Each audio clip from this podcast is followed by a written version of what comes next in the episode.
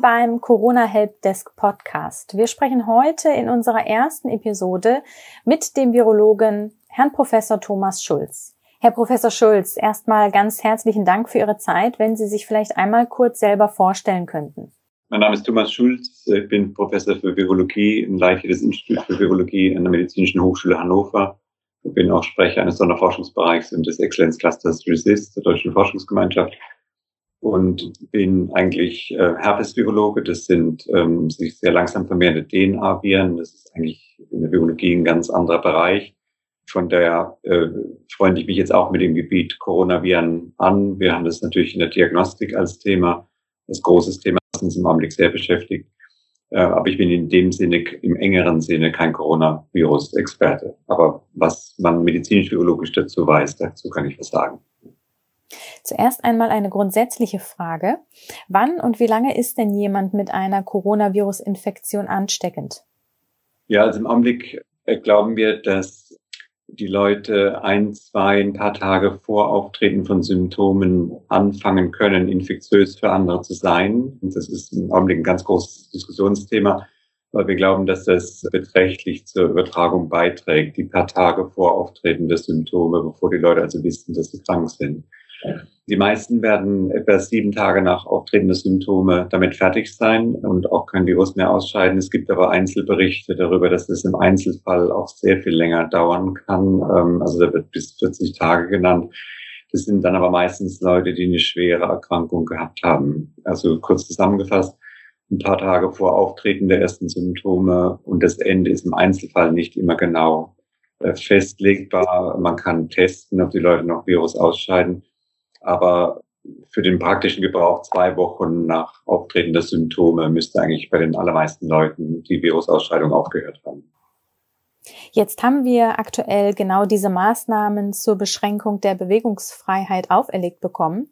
Und deshalb eine praktische Frage. Wie lange sollte denn überhaupt in der Kontaktkette zurückgeblickt werden, um betroffene Mitarbeiter auch in Unternehmen identifizieren zu können und gleichzeitig andere zu warnen? Genau, da gibt es eine klare Vorstellung dafür. Die mittlere Inkubationszeit sind ungefähr fünf Tage. Das äußere Ende der Inkubationszeit wird im Augenblick mit zwei Wochen angenommen. Das heißt, wenn jemand Kontakt gehabt hat mit einer Person, die sich dann im Rückblick als infiziert herausstellt, dann wird gerechnet von dem Zeitpunkt an, wo man Kontakt gehabt hat mit der Person, plus 14 Tage. Danach kann man davon ausgehen, dass keine Übertragungsgefahr mehr steht. Wie gesagt, im Mittel findet die, würden die Symptome ungefähr fünf Tage nach Kontakt auftreten, aber das, die längste praktische äh, Zeitspanne wären zwei Wochen. Einige Mitarbeiter müssen im Unternehmen vor Ort sein, zum Beispiel aus der Produktion. Was und wie sollte hier ein Unternehmen äh, kommunizieren, um die Panik dieser Mitarbeiter zu reduzieren? Hängt natürlich dafür ein bisschen davon ab, was die Panik jetzt konkret auslöst. Da kann man sich ja ganz unterschiedliche Szenarien vorstellen. Also Szenario, es gibt, äh, stellt sich raus, in der Gruppe der Mitarbeiter, die da in der Produktion arbeiten, hat es einen nachgewiesenen positiven Fall gegeben. Das ist eine andere Situation, als wenn man sagt, Panik bricht deshalb aus, weil jemand bei einer Party war, wo er von jemandem gehört hat, der wiederum glaubt, dass vielleicht jemand anderes, mit dem er in Kontakt war, Kontakt gehabt hätte. Also das muss man so ein bisschen unterscheiden. Und die wichtigste Unterscheidung ist die, die Unterscheidung zwischen Kontakt ersten Grades und zweiten Grades. Ersten Grades ist jemand, der direkt Kontakt hat mit einem nachgewiesenen positiven. Früher hat man auch gesagt, jemand, der aus dem Risikogebiet gekommen ist, aber das kann, das schwächt sich jetzt ab, weil halt die Risikogebiete sich ausbreiten. Also Kontakt mit jemandem, der nachgewiesenermaßen positiv ist. Und ähm, das muss man ganz rational angehen. Also man kann, wie gesagt, rechnen. Die erste Frage ist immer, wann war der Kontakt? Wenn der länger als 14 Tage zurück ist, kann man sagen, kein Problem. Ähm, wenn er innerhalb der 14 Tage ist, dann muss man, denke ich, äh, klarer in, in dem Betrieb klare Anweisungen haben, wie dann verfahren wird. Das trägt immer sehr zur Beruhigung der Leute bei, wenn sie ganz wissen, es gibt klare Kriterien. Wenn das so ist, dann wird so entschieden. Wenn das anders ist, dann wird eben anders entschieden. Und im Augenblick äh, ist die Richtlinie die, dass man sagt, Kontakt ersten Grades, um bei dem Beispiel zu bleiben, bleibt erstmal 14 Tage daheim. wenn abkömmlich, also wenn der Betrieb ohne ihn nicht zusammenbricht, wenn nicht ersetzbar oder der Betrieb ohne ihn zusammenbrechen würde, gilt im Augenblick zumindest für Krankenhäuser, dass die Leute weiterarbeiten können mit Mundschutz auch. Und im Augenblick die Regel, es wird nur dann getestet, wenn tatsächlich Symptome auftreten. Ich könnte mir vorstellen, dass diese Regel sich in den nächsten Wochen ändern wird. Also von daher kann man jetzt auch noch keine konkreten Vorhersagen machen, was denn die Spielregeln in drei Wochen sein werden. Aber so ist im Augenblick zumindest in gesundheitsrelevanten ähm, Betrieben wie Krankenhäusern ähm, die Vorgehensweise. Das sicherste ist, wenn einer Kontakt ersten Grades ist, dann geht er für 14 Tage nach Hause. Das wird in den meisten Betrieben abbildbar sein, je nach Größe. Natürlich gibt es im Einzelfall Probleme, ist klar. Es kommt dann auch die Frage auf, ob man Leute frei testen kann, also ob dann jetzt alle Kontaktpersonen einen Test machen und wenn sie negativ sind, dann können sie weiterarbeiten. Das ist eine etwas unsichere Sache. Man muss, dieser Test ist dazu da, zu diagnostizieren, dass jemand positiv ist. Er ist nicht primär dazu da, auszuschließen, dass jemand positiv ist. Das ist ein großer Unterschied. Weil, als Beispiel, wir müssen davon ausgehen, es wird manche Leute geben, die nur sehr wenig Virus ausscheiden. Die könnte so ein Test, der einmal auf den Halsabstrich gemacht wurde, auch verpassen. Ähm, dann würde man sich in falscher Sicherheit wiegen. Also von daher sehen wir dieses, diese Konzepte, nach denen man Mitarbeiter freitestet, in Anführungszeichen, sehen wir sehr ungern, weil wir davon ausgehen, dass dann eine erhebliche Versagensrate mit dabei sein könnte. Also das sicherste ist immer noch wirklich nachzuverfolgen, wer wann wo wie Kontakt gehabt hat und davon dann den Spielregeln entsprechend die äh, Maßnahmen abzuleiten. Und ich denke, wenn man das klar kommuniziert, wie vorgegangen wird, dann trägt, trägt das auch sehr erheblich dazu bei, dass keine Panik ausbricht. Wir kennen nun einige Maßnahmen, wie zum Beispiel Hände waschen und Abstand halten. Aber wie ist das mit den Mitarbeitern, die sich noch vor Ort im Unternehmen befinden oder auch Mitarbeitern, die aus dem Homeoffice zurückkehren? Welche Vorkehrungen könnte ein Unternehmen treffen, um die Mitarbeiter zu schützen? Sind Schutzmasken zum Beispiel eine sinnvolle Lösung? Ja, ich fange mal, fang mal bei den Sachen an, die akzeptiert sind. Die Schutzmasken, Schutzmasken Gesichtsmasken sind im Augenblick ähm, sehr heiß debattiert, komme ich gleich dazu. Also das erste sind die Standardmaßnahmen. Abstand halten, Abstand halten, Abstand halten. Und das heißt in der Praxis zum Beispiel, dass man vielleicht mal über die Dichte der Belegung in, in Büros nachdenken muss. Vielleicht kann man Systeme entwickeln, wo nur eine Person im Büro sitzt und andere dann von daheim arbeiten dass man das umschichtig macht. Es müssen ja nicht alle Leute gleichzeitig wieder zurückkommen. Hängt immer von der Praktikabilität ab. Aber wenn es machbar ist, das wäre ein gutes Vorgehen. Wir stellen uns vor, dass das Virus über ähm, Tröpfchen in der Atemluft auch auf Oberflächen verteilt werden kann. Ähm, es gibt experimentelle Studien, die besagen, dass das Virus dort doch durchaus ein, zwei, drei Tage je nach Material der Oberfläche überleben kann. Und von daher ist regelmäßiges Händewischen, äh, Waschen ist, ist ganz wichtig äh, mit Seife die berühmten 20 Sekunden. Ähm, ganz einfache Maßnahme, aber wichtig, man muss es nur sehr bewusst machen, dass man das immer wieder am Tag macht. Und dann natürlich die anderen Sachen. Ich denke, Händeschütteln ist im Augenblick ähm, out. Ähm, man kann sich alles Mögliche fantasievolle vor vorstellen, von Ellbogen berühren bis sich auf den Fuß treten. Ja, da gibt es Ersatzmöglichkeiten, wenn man diese Art von äh, körperlichem Kontakt wirklich will.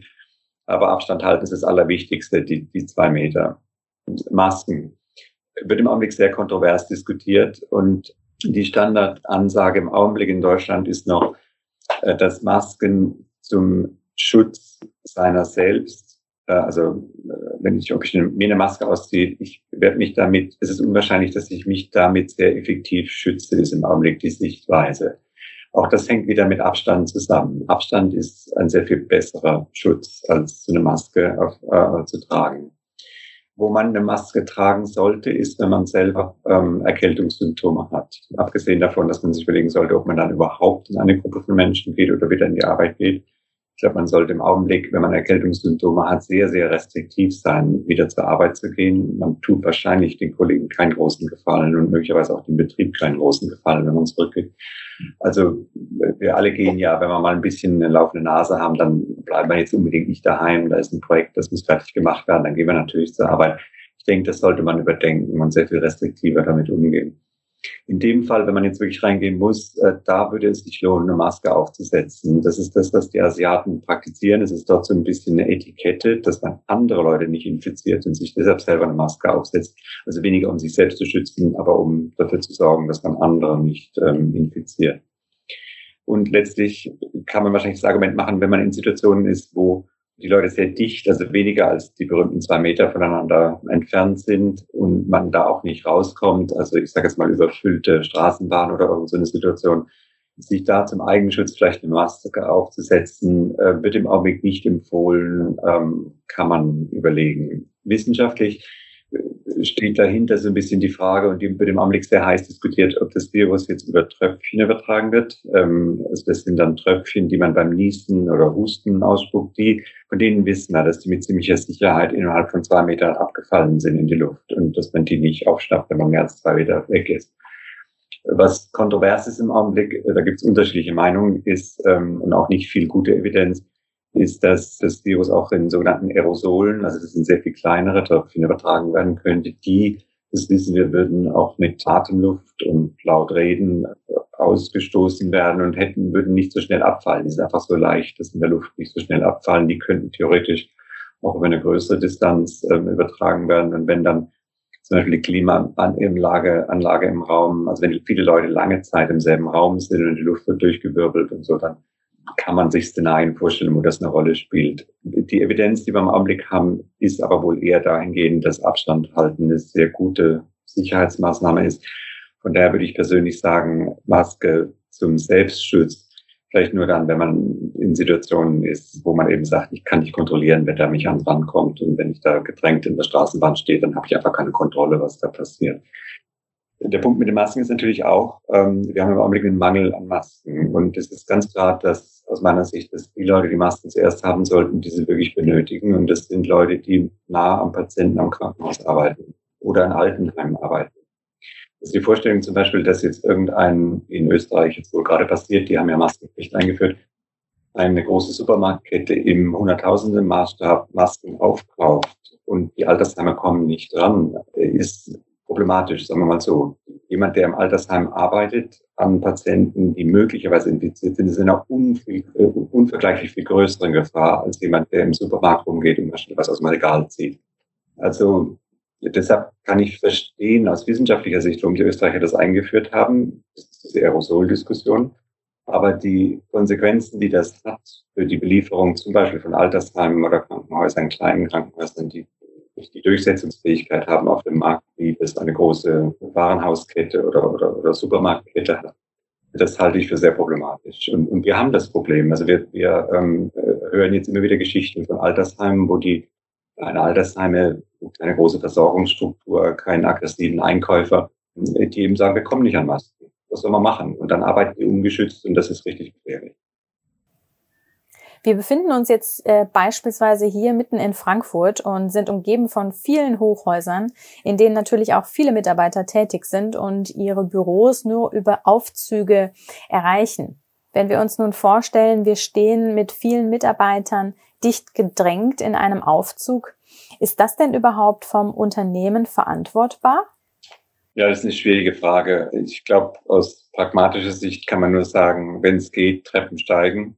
Und je nachdem, wie fit man ist, schafft man das auch bis in den zehnten Stock. Also ich steige ja immer in den siebten Stock de facto rauf. Klar, 30. Stock ist schon eine andere Nummer. Und wenn die Aufzüge voll sind, vielleicht ist das eine Gelegenheit, wo man sich kurzzeitig meine äh, Gesichtsmaske aufsetzen kann. Aber dann bitte nicht die ähm, chirurgischen Masken nehmen, die schwer zu bekommen sind, sondern sich selber was nähen. Es gibt sehr schöne Strickmuster oder Nähmuster ähm, aus dem Internet. Ähm, äh, man kann auch einfach einen Schal nehmen den man sich mal über die Nase zieht oder ein, ein Tuch oder, oder sowas. Ne? Ja, das langt auch schon ein bisschen oder hilft auch schon ein bisschen was. Also das ist schon mal ein super Tipp. Vielen Dank.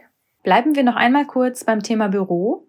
Wir dürfen uns ja entweder zu zweit oder mit Personen aus demselben Haushalt im Freien aufhalten. Wenn vielleicht Ende April viele Menschen zurückkehren in die Büros, zählt das Büro dann auch als Haushalt?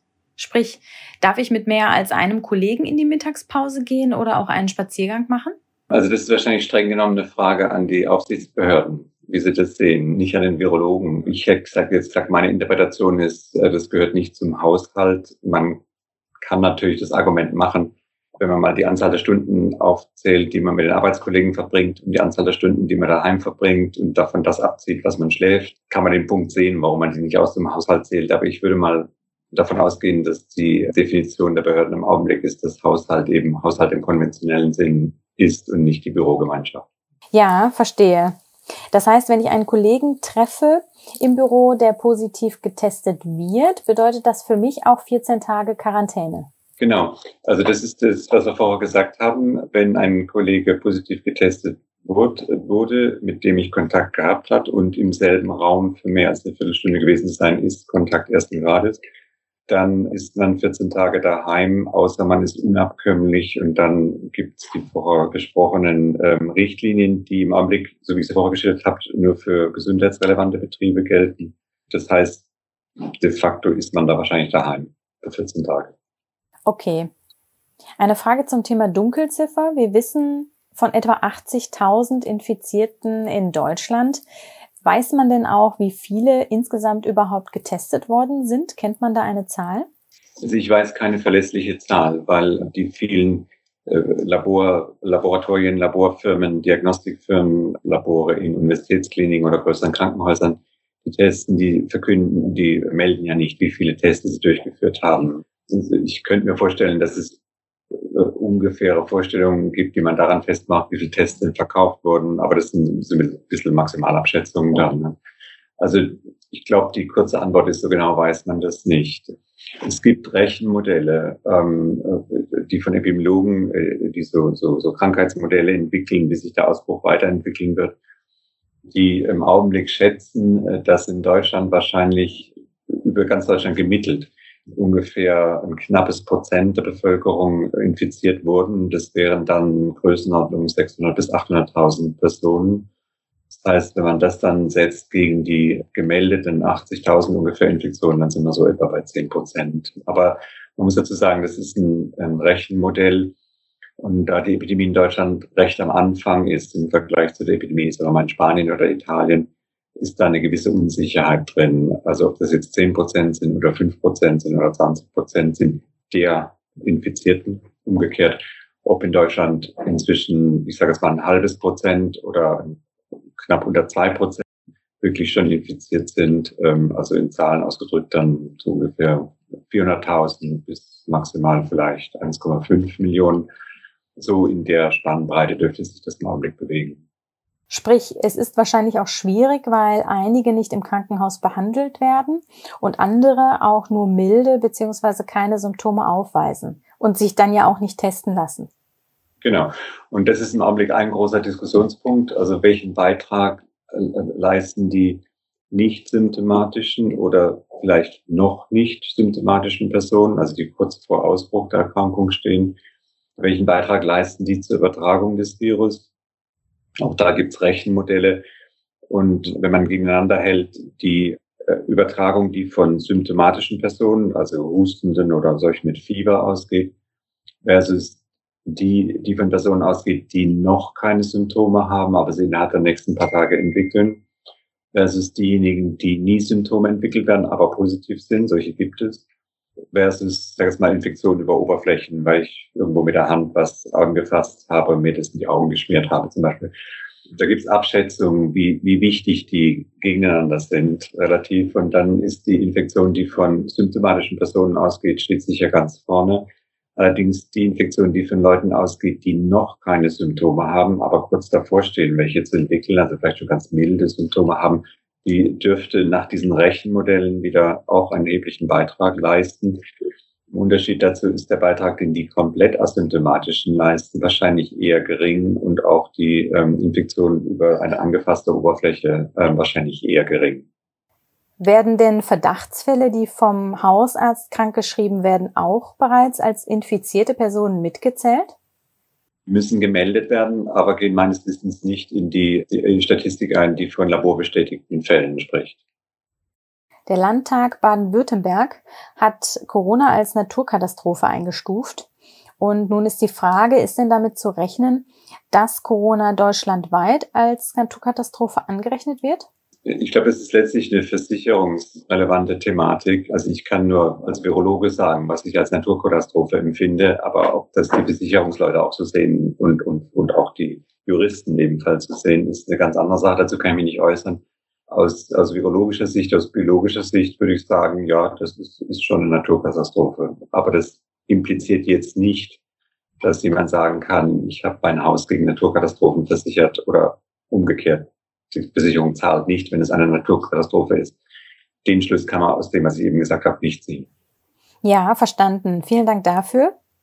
Eine letzte Frage noch. Wir haben jetzt festgehalten, dass es also nicht sinnvoll ist, die ähm, heiß begehrten Schutzmasken anzuschaffen, weder von Unternehmen noch privat, weil diese anderweitig unbedingt benötigt werden.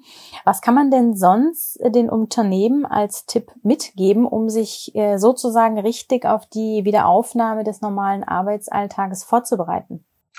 Ja, ich würde sagen, wichtig wäre, Arbeitsabläufe sich anzugucken, wo man die Dichte von Personen reduzieren kann. Das ist ein ganz wichtiger Faktor. Dann äh, sehr restriktiv sein, was ähm, das äh, Auftauchen am Arbeitsplatz von Leuten angeht, die milde Symptome haben. Ich glaube, das sollte man die Leute ermutigen, dass sie nicht ja, zur Arbeit kommen, wenn sie einen Schnupfen haben oder sowas.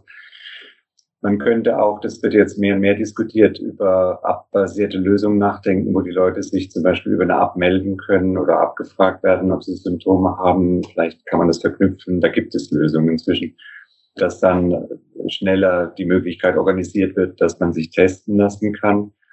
Ein Arbeitgeber könnte sagen, ich baue eine Infrastruktur auf, äh, zum Beispiel über den Betriebsarzt, wenn es ein größerer Betrieb ist, wo ich die Leute ermutige, sich einen Abstrich machen zu lassen, wenn sie sich nicht äh, gesund fühlen. Einfach, dass man möglichst schnell diejenigen äh, rausfängt, die vielleicht noch so ganz schwache Symptome haben, also noch nicht die klassischen Symptome haben und von denen wir wissen, dass mindestens ein Teil davon, nicht alle, aber ein Teil davon vielleicht schon zur Übertragung ähm, signifikant, signifikant also solche Strukturen anzubieten, äh, zum Beispiel der Betriebsarzt hat ja eine ähm, Stelle, wo man sich einen Abstrich machen kann und das Ergebnis kommt dann auch innerhalb von 24 oder 48 Stunden. Ähm, alles andere ist, ist mal wirklich realistisch. Äh, das, äh, denke ich mal, ist, ist auch eine Hilfe für Mitarbeiter, ne? weil die haben ja auch, sagen wir mal, ihren Schnupfen und sagen ja eigentlich normalerweise, ich mir da keinen Gedanken gemacht, aber, aber jetzt würde ich es ja vielleicht doch ganz gerne wissen, ob es das ist, auch wegen meiner Familie. Ich glaube, da kann man schon ein bisschen unterstützen als Arbeitgeber.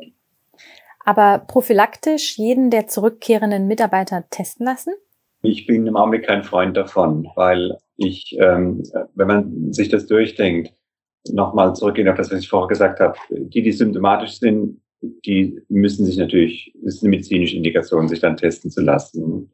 Und wenn der Hausarzt das nicht macht oder nicht will, dass man in die Sprechstunde kommt, oder man will dann auch nicht zu irgendwelchen Drive-In oder sonstigen, sonstigen Abstrichzentren geben. Ne? Wenn man sagen kann, im Betrieb geht es aber, dann gehe ich eben zum Betriebsarzt, der macht einen Abstrich und dann gehe ich wieder nach Hause, bis das Ergebnis da ist. Das wäre schon mal eine Hilfe. Das sind die, die symptomatisch sind. Das sind, glaube ich, klare Fälle. Die, die so ganz schwache Symptome haben, sollte man vielleicht einbeziehen in so ein äh, System. Was alle anderen angeht, man muss sich vorstellen, man müsste die praktisch jeden zweiten Tag wieder abstreichen. Ne? Weil, weil ein großer Teil oder ein beträchtlicher Teil der Übertragung dürfte durch Leute zustande kommen, die übertragen, bevor sie die richtigen schweren Symptome haben. Und wenn ich die einmal abstreiche, heißt das noch gar nichts der kann einen Tag später kann er anfangen mit ganz wilden Symptomen. Müsste es eigentlich am übernächsten Tag wieder machen. Also ich müsste die ganze Belegschaft im Grunde alle zwei Tage abstreichen. Das ist ein Riesenaufwand.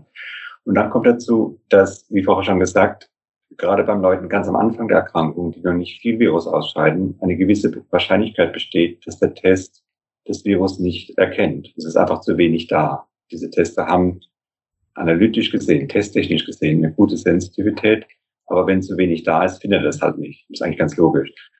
Das heißt, man findet eigentlich nur die raus, die genügend Virus übertragen. Die rauszuziehen ist keine schlechte Idee, weil die, die, also die, die viel Virus ausscheiden oder relativ viel Virus ausscheiden, die würden es natürlich auch übertragen. Aber man kann nicht sicher sein, dass man nicht andere dann doch hat, die durchrutschen und die dann vielleicht zwei Tage später im Test positiv werden. Also wenn man sowas macht, es ist ein sehr großer Aufwand, äh, damit es überhaupt was bringt. Und äh, man muss sich immer vor Augen halten, es ist keine Garantie. Und man muss sich vor allem auch vor Augen halten, die Leute nehmen halt das Ergebnis mit und sagen, ich bin negativ. Mir, ich ich habe da zwar Schnupfen, aber ich bin so ein bisschen, ich bin negativ. Ne? Und dann gehe ich vielleicht doch auf eine Party, wenn die Restriktionen wieder aufgehoben sind, was genau das Verkehrte wäre. Also von daher bin ich unterm Strich kein großer Freund von diesen Vorschlägen. Wir werden sehen müssen, wo wir in drei Wochen sind, wenn, wenn der Lockdown, wenn zur Debatte steht, ob der Lockdown aufgehoben wird. Und äh, müssen sehen, wo wir da sind. Wenn sich die Kurve abflacht in Deutschland, dann kommen wir vielleicht mit milderen Maßnahmen.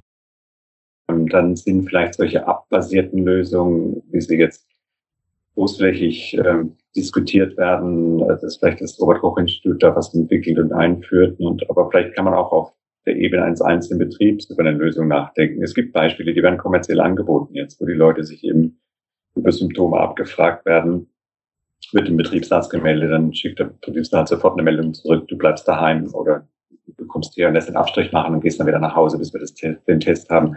Also solche mehr individuell gesteuerten Lösungen ähm, sind vielleicht was, über das man nachdenken kann und ob man die dann einsetzt, hängt dann auch letztlich davon ab, was die Spielregeln in drei Wochen sind. Also wenn, vielleicht nicht in drei Wochen, aber wenn in zwei Monaten zum Beispiel die Spielregeln wären, jeder muss eine App auf seinem Smartphone haben, was von der Bundesregierung ausgegeben wird, dann braucht man selber keine Lösung mehr zu finden. Aber wenn das noch nicht kommt, kann man vielleicht über solche Sachen nachdenken. Die gibt es zum Teil kommerziell schon.